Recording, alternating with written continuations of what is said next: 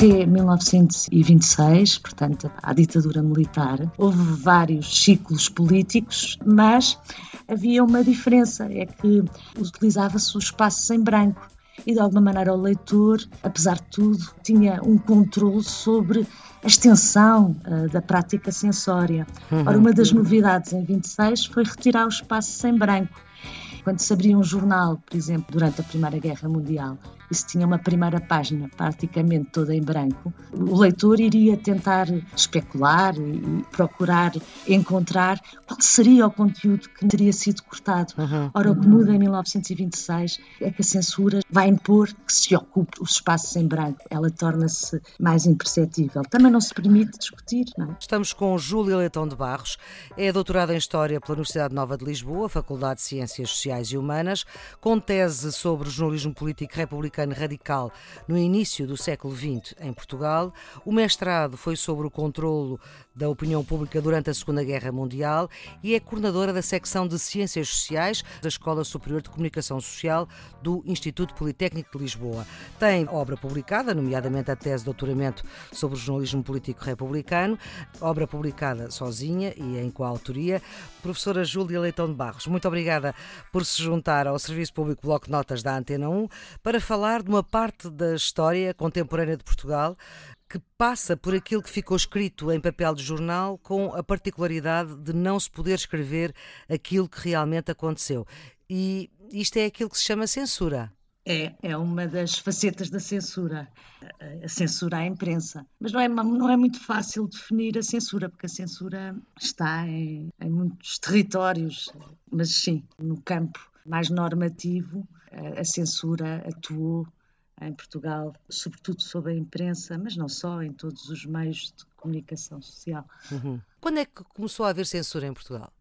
Vamos para, a definição do que é que é censura, não é? Sim. Se formos para uma definição da censura institucionalizada, com um caráter mais uh, normativo, regulatório, etc., uh, eh, bem, a censura remonta Vamos para o, o, material impresso, não é? Uhum. Sobretudo ali no século XVI, em, em, que há um certo reforço. Bem, mas se formos para a censura, num caráter mais uh, estrutural, com todo um arsenal de formas de exclusão, Bem, aí se calhar temos que ir para, quase para a história da humanidade, não é? Faz uhum, parte uhum. excluir. E, e, se nós nos fixarmos em Portugal, por exemplo, na monarquia havia censura? Claro que sim. Quando estudamos o Estado Novo, normalmente há quase a necessidade de falar, sobretudo, do período liberal, não é? Desde o estabelecimento do regime liberal, que foi bastante complicado em Portugal, como a gente sabe. Falamos de 1820. Depois temos a, temos a Constituição em 22, não é?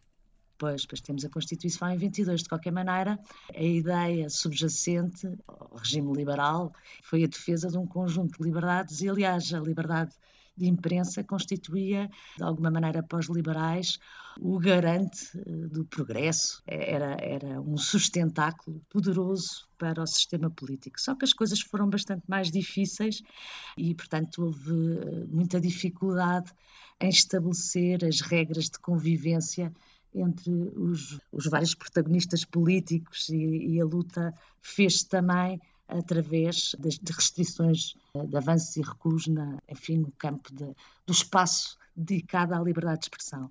Claro que na monarquia houve, na monarquia e na república, muitos atropelos à liberdade de expressão, não é? Está fora de dúvida. Acho que os historiadores falam de um corte com o liberalismo no Estado Novo, e agora vamos aqui para a ditadura militar, estamos a falar mais do que atropelos à liberdade de expressão.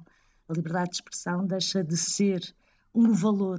Apesar de tudo, eh, durante todo o período do liberalismo, seja na monarquia, seja na república, no espaço público, a liberdade de expressão continuou a ser alvo de polémica, de discussão. Os atropelos eram denunciados pelos opositores, normalmente eram os governos que atropelavam eh, a liberdade de imprensa, e, portanto, o que se passou de verdadeiramente novo é que se retirou este, este valor, não é? que é o da liberdade de imprensa, do próprio espaço público. Isso é uma, uma diferença logo à partida bastante significativa. E retira-se é... sem contestação ou com contestação? Retira-se de uma forma que é inovadora também porque até 1926, portanto, a ditadura militar, a censura aos jornais fazia-se, alguns jornais eram suspensos, houve numa primeira fase, por exemplo, na República, foram os monárquicos as principais vítimas, no período da monarquia liberal, os republicanos, enfim, houve vários ciclos políticos, mas havia uma diferença, é que utilizava-se o espaço em branco e de alguma maneira o leitor, apesar de tudo, mesmo durante a Primeira Guerra Mundial, tinha um controle sobre a extensão uh, da prática sensória. Uhum. Ora, uma das novidades em 26 foi retirar o espaço em branco. Isso faz com que a própria censura uh, se torne mais invisível, mesmo que se ponha lá avisado pelos serviços de censura, independentemente disso, quando se abria um jornal, por exemplo, durante a Primeira Guerra Mundial, isso tinha uma primeira página praticamente toda em branco. A censura, o leitor iria tentar especular e, e, procurar encontrar qual seria o conteúdo que não estaria teria sido cortado. Uhum. Ora, o que muda em 1926 é que a censura já a partir daí progressivamente vai impor, portanto, que se ocupe os, os espaços em branco. Ela torna-se mais imperceptível. Também não se permite discutir, não é? Mas durante a Primeira Guerra Mundial estávamos na Primeira República, supostamente com liberdade de expressão. Sim, mas o contexto da Primeira Guerra Mundial, não só em Portugal, mas em todo o lado, foi houve abusos, atenção. Mas uh, o critério era o da segurança em princípio, seriam assuntos que pudessem ser utilizados pelos os adversários, os beligerantes. Portanto, nós participámos ao lado dos aliados e a censura arrogava-se inicialmente de recair sobre aqueles assuntos que pusessem em causa a segurança nacional, portanto, alguma informação sobre militares, sobre a marinha, enfim, que fragilizassem uma situação que era de beligerância. Obviamente, depois alargou os seus atributos e também acabou por eh, conter conteúdos de, de política interna. Mas Portanto, é já não era assunto. só sobre a guerra, não é? Pois, é, mas de qualquer forma houve ali um caráter de legitimação de, das medidas adotadas que tinha a ver com o caráter excepcional de uma guerra e de uhum. proteção dos nossos interesses e da nossa soberania e tudo mais.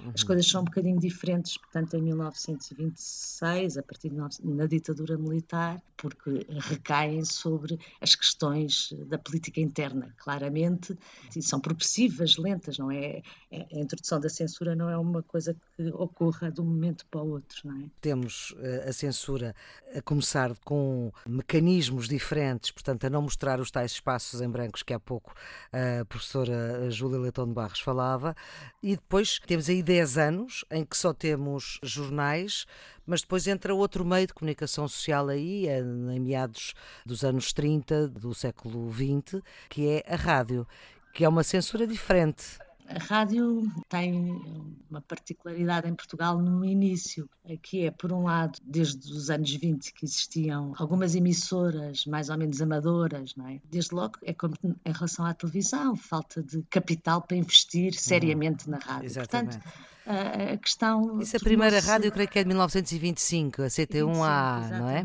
é Mas eu estou a falar, por exemplo, de 35, pois, quando começou a emissora pois, eu nacional. a emissora nacional. Eu só estou a tentar explicar sim, sim. que, de alguma maneira, nos anos 30, que com a criação de uma emissora, de um sistema radiofónico de tipo misto, não é? Em que por um lado, o Estado tem um monopólio, mas pode conceder a privados a exploração. Espaços um de programação, sim.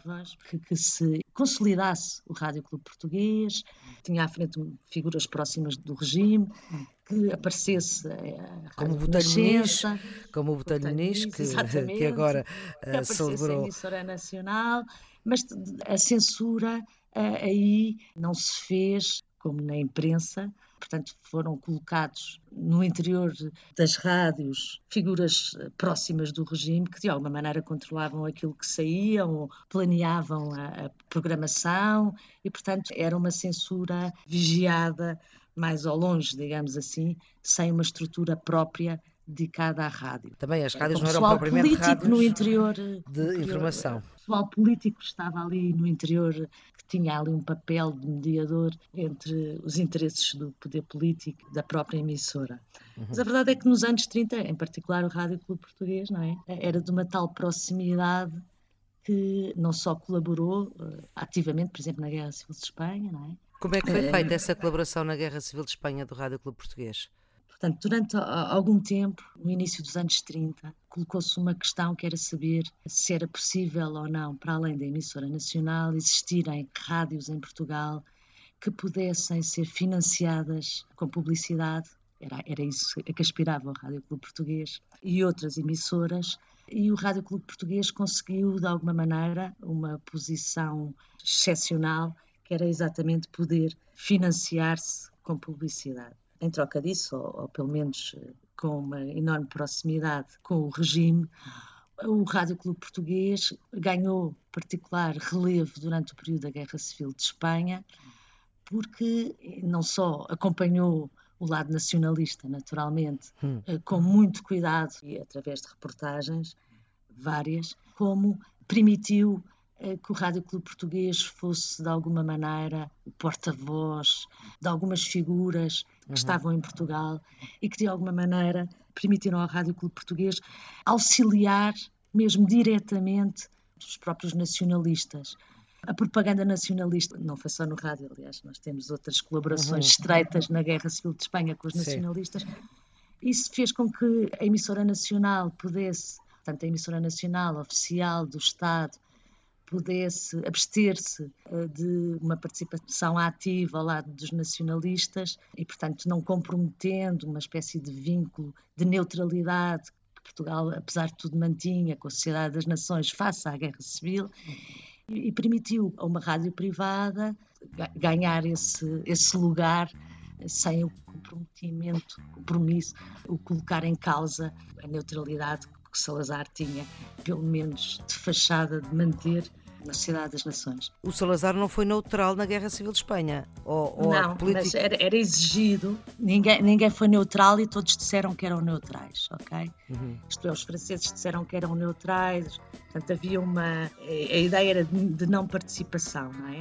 Só que toda a gente participou. A neutralidade não, não era possível. A emissora nacional assumir as múltiplas funções de apoio ao lado nacionalista que a Rádio Clube Português pôde assumir por ser uma emissora privada. Não sei se me estou a fazer entender. Perfeitamente, professora Júlia Leitão de Barros. Nós vamos ficar por aqui eh, nesta nossa conversa, vamos retomar a conversa sobre este tema da censura durante boa parte do século XX português. O Serviço Público Bloco Notas volta amanhã, tem a produção de Ana Fernandes, os cuidados de emissão de Jorge Almeida e já sabe, pode sempre ouvir sempre que quiser em podcast, em todas as plataformas e também em RTP Play. Então, até amanhã.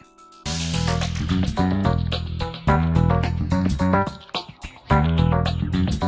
you.